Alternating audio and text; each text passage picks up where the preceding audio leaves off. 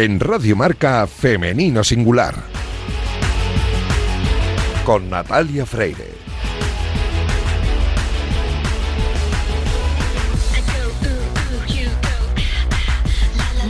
Buenos días y bienvenidos a Femenino Singular, el programa que escucháis ahora mismo en la sintonía de Radio Marca. A los mandos técnicos me acompaña Javier Fernández, que ya está haciendo que todo suene a la perfección. Y este es el programa número 206. Lo empezamos con la intención de dar espacio y voz a las mujeres de nuestro deporte, porque poco a poco vamos avanzando hacia la igualdad, pero aún queda camino por recorrer y queremos hacerlo con vosotros. Y vamos a hacerlo con todas las precauciones del mundo, porque esta pesadilla que estamos viviendo con el virus no ha acabado, aunque vayamos mejorando en los datos. Pero como siempre, os recomendamos paciencia, prudencia y respeto a las normas. Y recordad que estamos juntos en esto y no unos contra otros.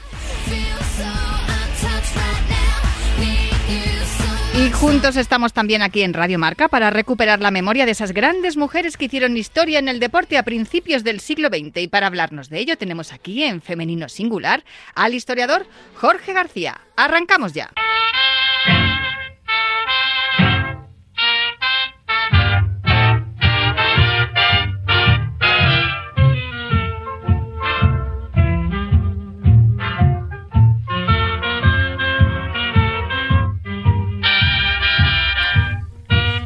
Si suena Benny Goodman, eso es que vamos a hablar de las pioneras porque ya está por aquí Jorge García para hablarnos de una mujer hoy que de verdad em, me sorprendió mucho cuando leí el fichero que me enviaste. Muy buenos días, Jorge. Hola Natalia, ¿qué tal? Me sorprendió mucho desde el principio, desde que abrí el fichero y leí su nombre, María Aumacellas. Em, no solo por el nombre, que ya yo pensé, y me va a costar decirlo, y ya sabes que tengo esas dificultades a la hora de pronunciar eh, los, eh, los, apellidos así distintos y, diferentes al resto, poco habituales, pero es que además ella mm, no solo era deportista, sino que también era entrenadora, y además en una especialidad que es la natación, pero digamos que no sé si puede ser que ella fuera la primera, la pionera en la sincronizada. Eso es. Eh, el caso de María a mí es una de las deportistas que más me gusta y que cada vez que vuelvo a escribir sobre ella o vuelvo a repasar su biografía, cada vez me apasiona más, no solo por lo que consiguió ella, sino por lo que transmitió. O sea, eh, fíjate, no solo por la cantidad de récords que, que, tuvo, que tuvo 13 récords de España, esto hay que anteponerlo a todo, de natación, sino porque fue la esposa de probablemente el mejor nadador que tuvo España, que fue Enrique Granados, el mejor entrenador también que tuvo España, y madre de dos deportistas, uno de ellos olímpico eh, de natación. Y además de eso, de todo lo que consiguió ella a nivel personal, fue la introductora de, del llamado ballet acuático, que es lo que hoy en día conocemos como la natación sincronizada. Bueno, eh, vamos, a, eh, fíjate qué resumen has hecho en un momento. es que, es, que María es maravillosa, sí, sí. Pero es que muchas veces destacamos esa parte deportiva, ¿no? Que las mujeres de las que hablamos aquí tienen que haber sido buenas en sus deportes, ¿no? Tienen que haber destacado también en algo. Pero es que sobre todo lo que estamos hablando, ¿no? Esa, digamos, esa eh, iniciativa, ¿no? De decir, oye, vamos a hacer esto, que no lo ha hecho nadie, hagámoslo. Bien es cierto que hablamos muchas veces del entorno, ¿no? De la, de la, de la familia y, y de las, las, amistades que rodean a cada deportista. En este caso estaba claro. O sea, un hombre como Enrique Granados, que además era amigo de Johnny Westmuller, el, el, actor que hacía de Tarzán, pero que le conocemos porque hacía de Tarzán, pero es que él fue olímpico. O sea, es que em, eh, él estuvo en los Juegos Olímpicos en Amberes, que fue donde se conocieron, ¿no? Granados y Westmuller. Sí. Granados, el, marido de, Mario Macellas, eh, lo conocen los de los del año 20, los juegos. Eh, Enrique va como jugador de waterpolo, ya era un gran nadador, pero bueno, él va como jugador de waterpolo. Se conocen, le enseña bastante bien la técnica eh, de, de, crawl, la técnica del estilo libre, que es actual, y, Enrique la pone en funcionamiento cuando llega al Club Natación Barcelona, donde también está Mario Macellas, que es socia del club, nadadora, y, empieza a entrenarla. ¿Qué pasa? Al final se enamoran, eh, acaban siendo novios, acaban siendo pareja y, además de entrenador y, nadadora.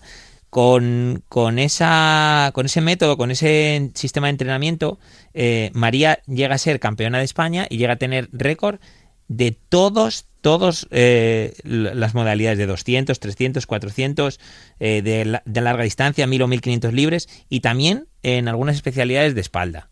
Entonces, eh, la, el nivel que, que, adquiere, que adquiere María gracias al entrenamiento de, de Enrique es, eh, es brutal. Como bien has comentado, María y Enrique, me encanta decirlo porque es que sí se llaman mis padres, María y Enrique. Tuvieron dos hijos, Enrique y Jorge, que, que estuvieron en, en, los Juegos Olímpicos de Helsinki y de Melbourne, como has comentado. Pero es que una vez que María, después de eh, batir todos esos récords, se retira, es cuando eh, se convierte en entrenadora de natación sincronizada, sí. que aquí es, digamos, donde viene el punto álgido de la historia, porque claro, esa especialidad no se hacía aquí. No, a ver, el, mm, primero ellos eh, compiten en el Club Natación Barcelona. ¿Qué pasa? Que Enrique era tan buen entrenador que le acaba fichando el Canoe de Madrid en los años 30. Entonces la pareja viene a Madrid, y, y, hacen vida totalmente en la piscina del canoe. O sea, echan mañana, tarde y noche entrenando a, lo, a las jóvenes promesas. Y era tan importante para ellos, además, que el deporte y la natación en este caso estuviera en las escuelas que incluso le ofrecieron al ayuntamiento dar clases Eso gratis es. a los niños de las escuelas. Eso es. Ellos, eh, para ellos la natación era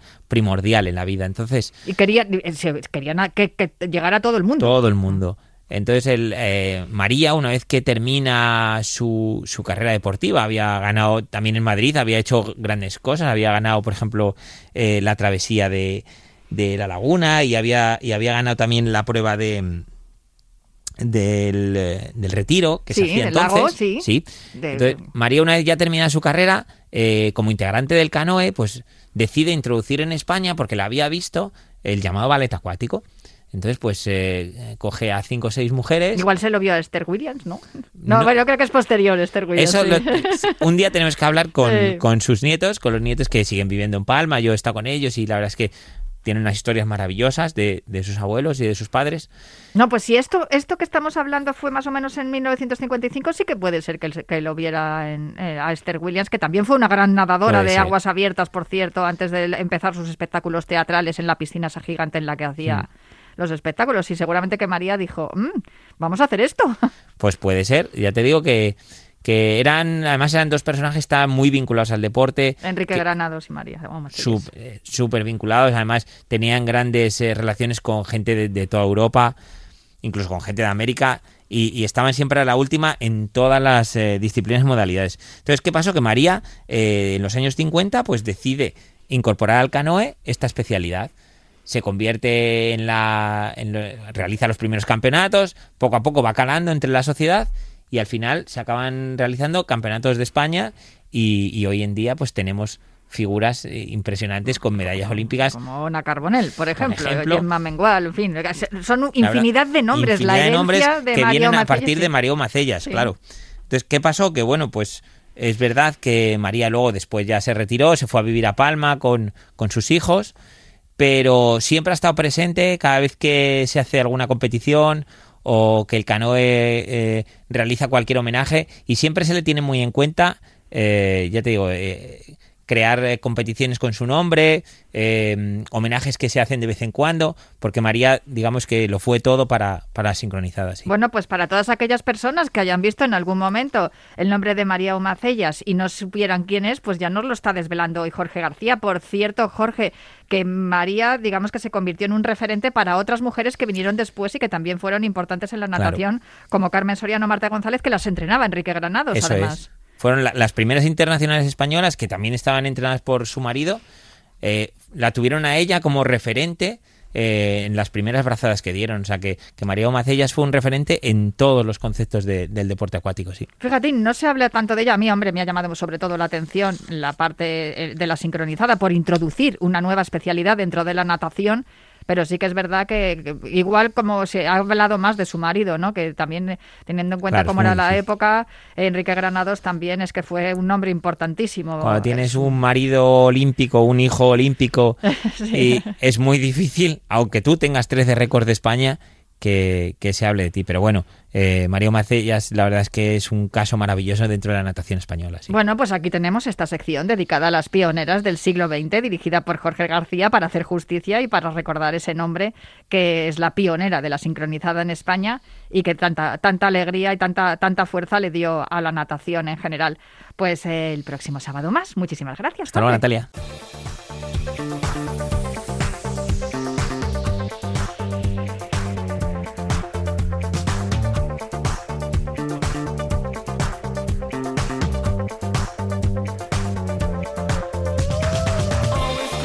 Y esta semana se ha celebrado el sorteo de los octavos de final de la Champions con los siguientes emparejamientos para los equipos españoles. El Barcelona se enfrentará al Fortuna Hjurring danés y el Atlético de Madrid al Chelsea inglés.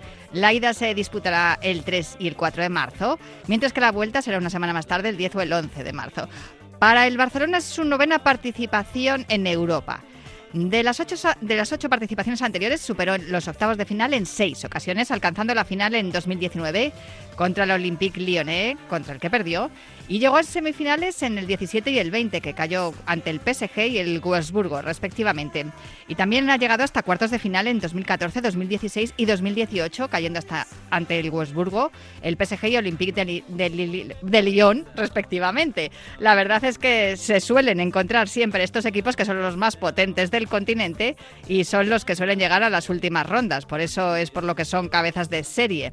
Eh, para el otro equipo español que no era cabeza de serie, el Atlético de Madrid, esta es su quinta participación en Europa. Ya parece muy lejos aquella primera clasificación para para la Champions. Eh, y la verdad es que de las cuatro anteriores solo superó una vez la ronda de octavos de final. Es una cuestión de coeficiente porque al no estar en, en, las cabezas de serie, pues es muy complicado enfrentarse contra los transatlánticos de, de Europa. La temporada pasada, cuando cayó en cuartos de final frente al Barcelona, en la final 8 disputada en el País Vasco, fue cuando más lejos llegó.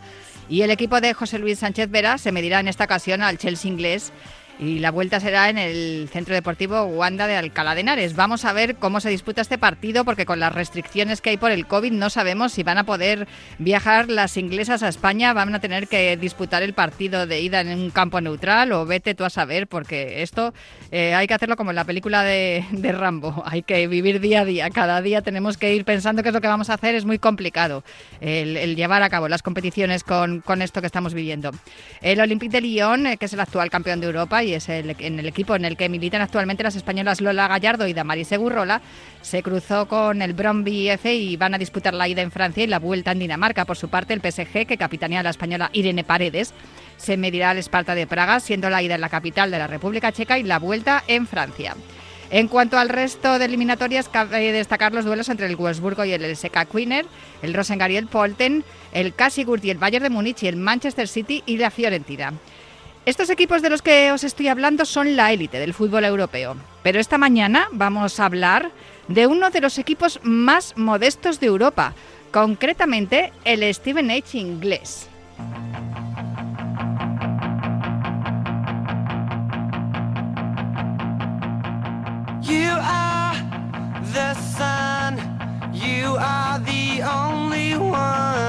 My heart is blue. My heart is blue for you.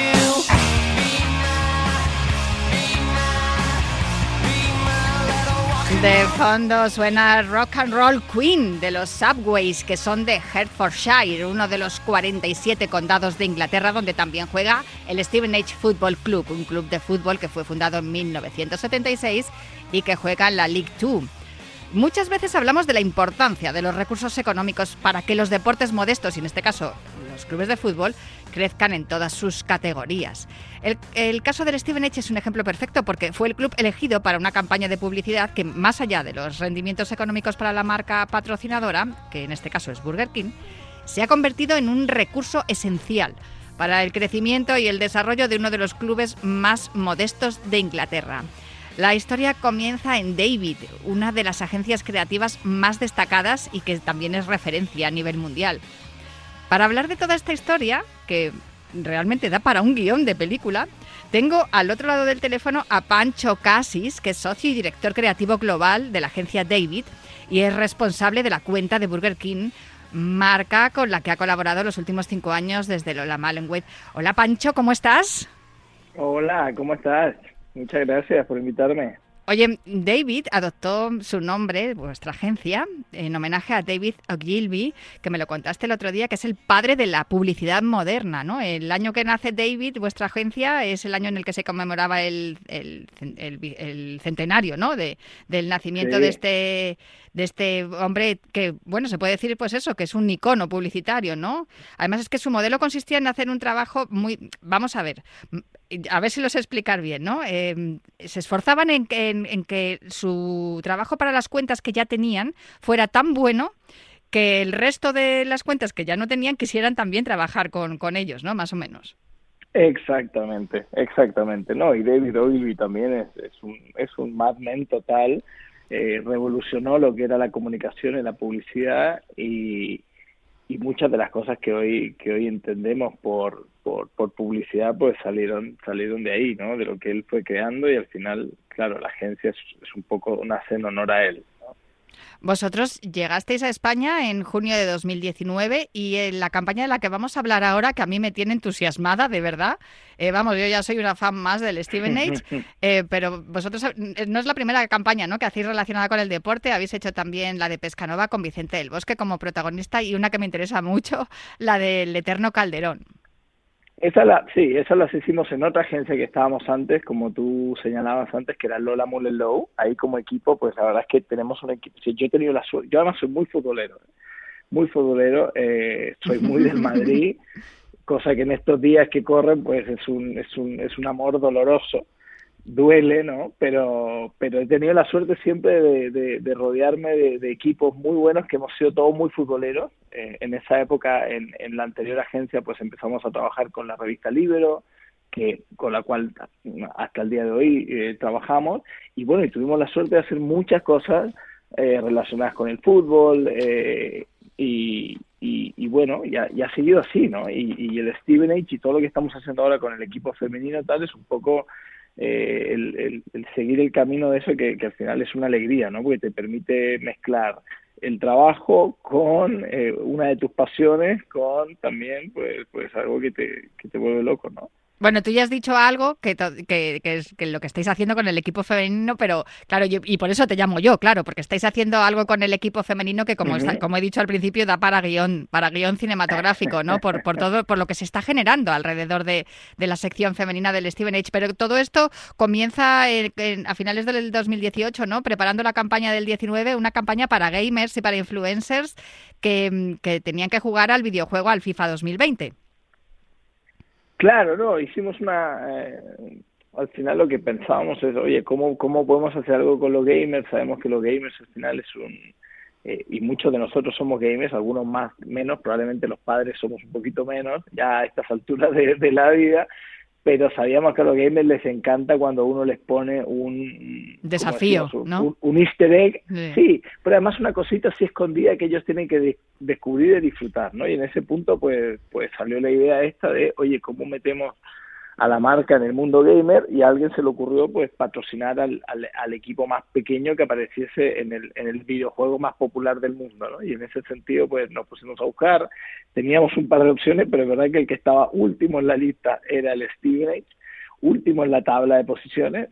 Y cuando nos pusimos a averiguar pues fue lindo porque es un, es un, es un club muy del barrio, es un club que tiene un Burger King a solo 80 metros del, del campo, eh, y, y, luego nos pusimos a estudiar un poco la historia y son muy, son un club muy challenger, ¿no? Que tiene este, este espíritu de superación brillante que a nosotros pues nos conectaba muy bien con Burger King, que al final también pues es una marca que, que siempre hace las cosas así más, más, más locas y, siempre desafía, ¿no? Un poco a lo establecido.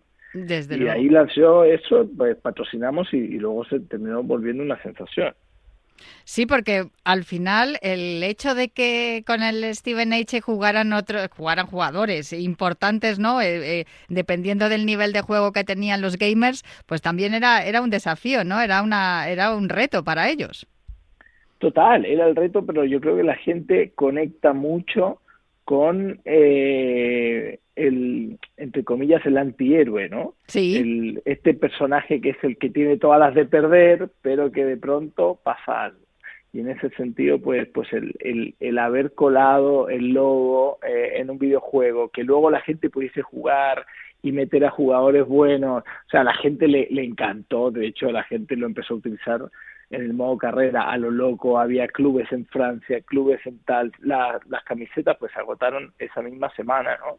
Eh, el, el, presidente de Stevenage, que por supuesto no había vendido nunca una camiseta fuera del barrio, estaba loco porque, claro, estaba vendiendo camisetas a Paraguay, a Japón, a México, a Argentina, y, y, de hecho fue bonito porque tú empezabas a ver las redes sociales y había gente pues declarándole amor al club desde Perú, desde Canadá, desde Vietnam y, y el propio club, claro, sorprendido por esto, pues empezó también a tuitear y a decir lo que iba pasando, ¿no? Y pronto decían, oye, tuiteaban decían, oye, qué emoción, primera vez que estamos mandando una camiseta fuera de fuera de el Reino Unido, luego qué emoción, estamos mandando camisetas a Paraguay y tal, y al final pues se transformó en, en un coleccionable, ¿no? Y al final uno siempre tiene, tiene, uno, todos tenemos nuestro equipo, pero también tienes equipos con los que sientes cariño, ¿no? Sí. Y, por, por diferentes razones y, y no y, y, y, claro logramos que al final Stevenage se, se ganase un huequito en el corazón de los gamers y de muchos fans del fútbol que vieron en, en, en el Stevenage pues eso no el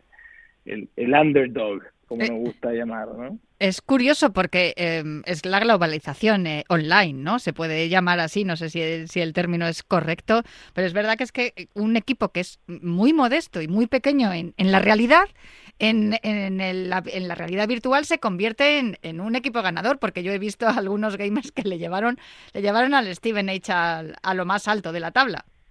Claro, es que yo creo que el, el, lo interesante es que, claro, la gente se lo tomó como desafío, como coña, y el, el hecho de sacar al, al, último equipo, al más pequeño del videojuego, sacarlo campeón de la Champions, pues se transformó en, en, en, el chiste, ¿no? Y la gente al final conecta mucho con eso. Pero vosotros queríais ir más allá. A vosotros el, este, el éxito de esta campaña con el Steven Age, con la sección masculina, con el primer equipo del Steven Age, dentro de, del FIFA 2020, obviamente os dejaba la posibilidad, os ofrecía la posibilidad de seguir haciendo algo más. Y ahí es donde eh, eh, aparece la sección femenina y esa es la razón por la cual yo estoy hablando contigo esta mañana. En Inglaterra prácticamente todos los clubes tienen sección femenina, algo que no ocurre o no ha ocurrido hasta ahora en, en España y sin embargo en Inglaterra ya sí que es habitual que haya sección masculina y femenina, ¿no? Sí, ahí es, es, es más habitual. Lo que pasa que en, este, en el caso de Stevenage también tiene una extra connotación, de, tiene, un, tiene un punto de pertenencia muy fuerte porque no solo es el equipo, eh, la, sección femenina, ¿no? Es, es el equipo del barrio también. O sea, muchas de las jugadoras son de ahí y en ese sentido pues, pues funciona increíble. Entonces hay una relación muy grande con el, con el masculino y el femenino y ahí es cuando nosotros también, de, del éxito porque, porque claro, esto empieza como un patrocinio que la gente no se explicaba, la gente no entendía cómo claro. Burger King iba a patrocinar al equipo más pequeño de Inglaterra, de la cual se llama League Two, pero técnicamente hablando en español es la cuarta división, o sea, sí. cuatro, tres por debajo de la Premier. Entonces la gente ya se sorprendió con eso. Luego los diseños de las camisetas, que además es, es muy gracioso porque la segunda equipación del Stevenage el año pasado, te juro que es una camiseta azul que manchada de rojo y amarillo. Parecía, pero vamos, como si lo hubiésemos diseñado nosotros, porque parecen manchas de ketchup y de mostaza, ¿no? Y la gente decía, pero, joder, aquí viene Burger King a, estropearnos la camiseta tal, y lo que no saben es que la camiseta estaba hecha de antes. Fue una coincidencia brutal, pero bueno, se transformó también en una cosa coleccionable, y luego vino ya lo del videojuego, donde ya explotó todo, y nos ganamos el corazón de los gamers, de mucha más gente, la propia gente del club y los aficionados de toda la vida empezaron a sentir orgullo de que en Internet fuese un trending topic, de que la gente los compartiese en todos lados, y, y, de ese orgullo pues pues nace el, oye, ¿qué seguimos haciendo? Y ahí un poco, porque ni siquiera hemos preguntado y nos damos cuenta que, oye, que la sección femenina es importante y, y, y discutiendo qué hacer, pues el, el, tanto el cliente como el equipo creativo dicen, oye, pues probablemente lo que deberíamos hacer primero es patrocinarles, ¿no? No pensemos ninguna idea por encima de eso. Patrocinémosles primero y ya luego vemos lo que hacemos, ¿no? Y ahí hubo un compromiso bueno eh, de, de, parte de la marca, ¿no? De Burger King, de decir, mira, vamos a patrocinar y además le vamos a patrocinar en los mismos términos que al equipo, que a la sección masculina, ¿no? Y eso. Cuando pues, dices cuando... eso es que se les da el mismo dinero a la sección masculina que a la femenina, ¿no? Exacto. Vale, para que se entienda bien, porque es algo que...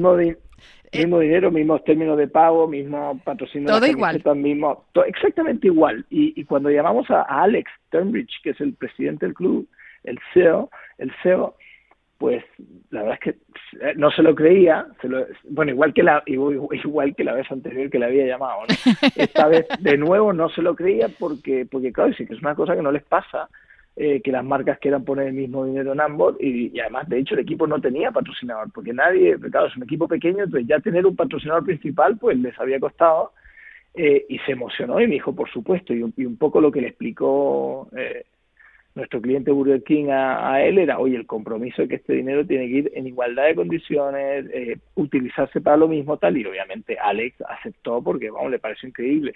Y poco a poco fuimos sorprendiendo a las jugadoras con la camiseta, ya con el logo puesto, la mandamos a casa en una bolsita de Burger King y claro, es que eh, fue, fue locura total. ¿no? Ojo que aquí viene lo importante, que lo has dicho tú, lo del logo puesto, es que habéis cambiado el logo y en vez de ser Burger King, es Burger Queen. Burger Queen, sí, es es que me parece fantástico, de verdad. No, no, es, es, genial. Es, es, una cosa que salió con el cliente. A mí lo que me gusta, más allá del logo, porque al final nosotros dijimos, venga, vamos a hacer lo que realmente importa, que es patrocinarlas en las mismas condiciones, con el mismo dinero y todo. Vale, ¿cómo damos a conocer esa noticia? Obviamente lo fácil es hacer una nota de prensa y ya está, ¿no? Eh, pero la nota de prensa, nosotros que entendemos de comunicación, pues probablemente pasa desapercibida. Hmm. Entonces ahí es cuando, pensando con el equipo, dijimos, ¿qué podemos hacer que automáticamente llame la atención? Y es cuando el equipo dice, oye, cambiemos el logo. Le preguntamos al cliente, el cliente, que es un cliente muy, que entiende mucho comunicación y que es muy valiente, dijo, pero por supuesto, me encanta la idea, le vamos a poner Burger Queen para que se vea, para que se note y para que sea un guiño. Eh, y, y ese día, además, como te contaba, hay un restaurante a 80 metros del estadio pues el día que sorprendimos a las jugadoras llevándole las camisetas con un mensajero de Burger King en una bolsa de Burger King, pues ese día y ese fin de semana también el restaurante pasó a llamarse Burger King y al final más que el detallito de jugar con el logo, porque yo creo que muchas veces las marcas pues juegan con su loguito y hacen una tontería, pero luego por detrás no hay nada. En este caso, pues el logo era simplemente el reclamo visual para que la gente se enterase del el patrocinio, ¿no?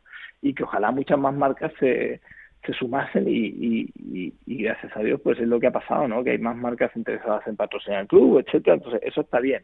Y, y, es de, y al final creo que nuevamente hemos conseguido hacer una camiseta que es de coleccionista, de hecho, de nuevo, se vendió a tope, obviamente el club no había no había eh, previsto, ¿no? Eh, y es normal, no habían previsto la cantidad de camisetas que se iban a vender, con lo cual el, el número que tenía es limitado, ahora recién estamos eh, fabricando nuevas, pero, pero fue un hit. Y de nuevo, una cosa que las niñas del barrio las querían tener, tú buscas en Twitter y hay un montón de niñas con su camiseta recién regalada. Y, nada, y eso te, vamos, te, te hablando el corazoncito porque dices, joder, qué increíble que, que la no, de una marca ha llevado a las vidas de estas de estas jugadoras, ¿no? Pero además cómo, cómo afecta a la comunidad, ¿no? No es solo una cosa que, que, que sucede en el club, sale del club inspira a muchas niñas, inspira a muchas chicas a jugar y eso es increíble. Desde luego, yo te aseguro que cuando, según lo vi, dije, yo quiero esa camiseta. Yo vi la camiseta y dije, yo quiero esa camiseta, vamos, lo tengo clarísimo. De verdad, porque además es que entiendo, ¿no? Que se, que se agotara inmediatamente y he estado navegando por redes sociales y efectivamente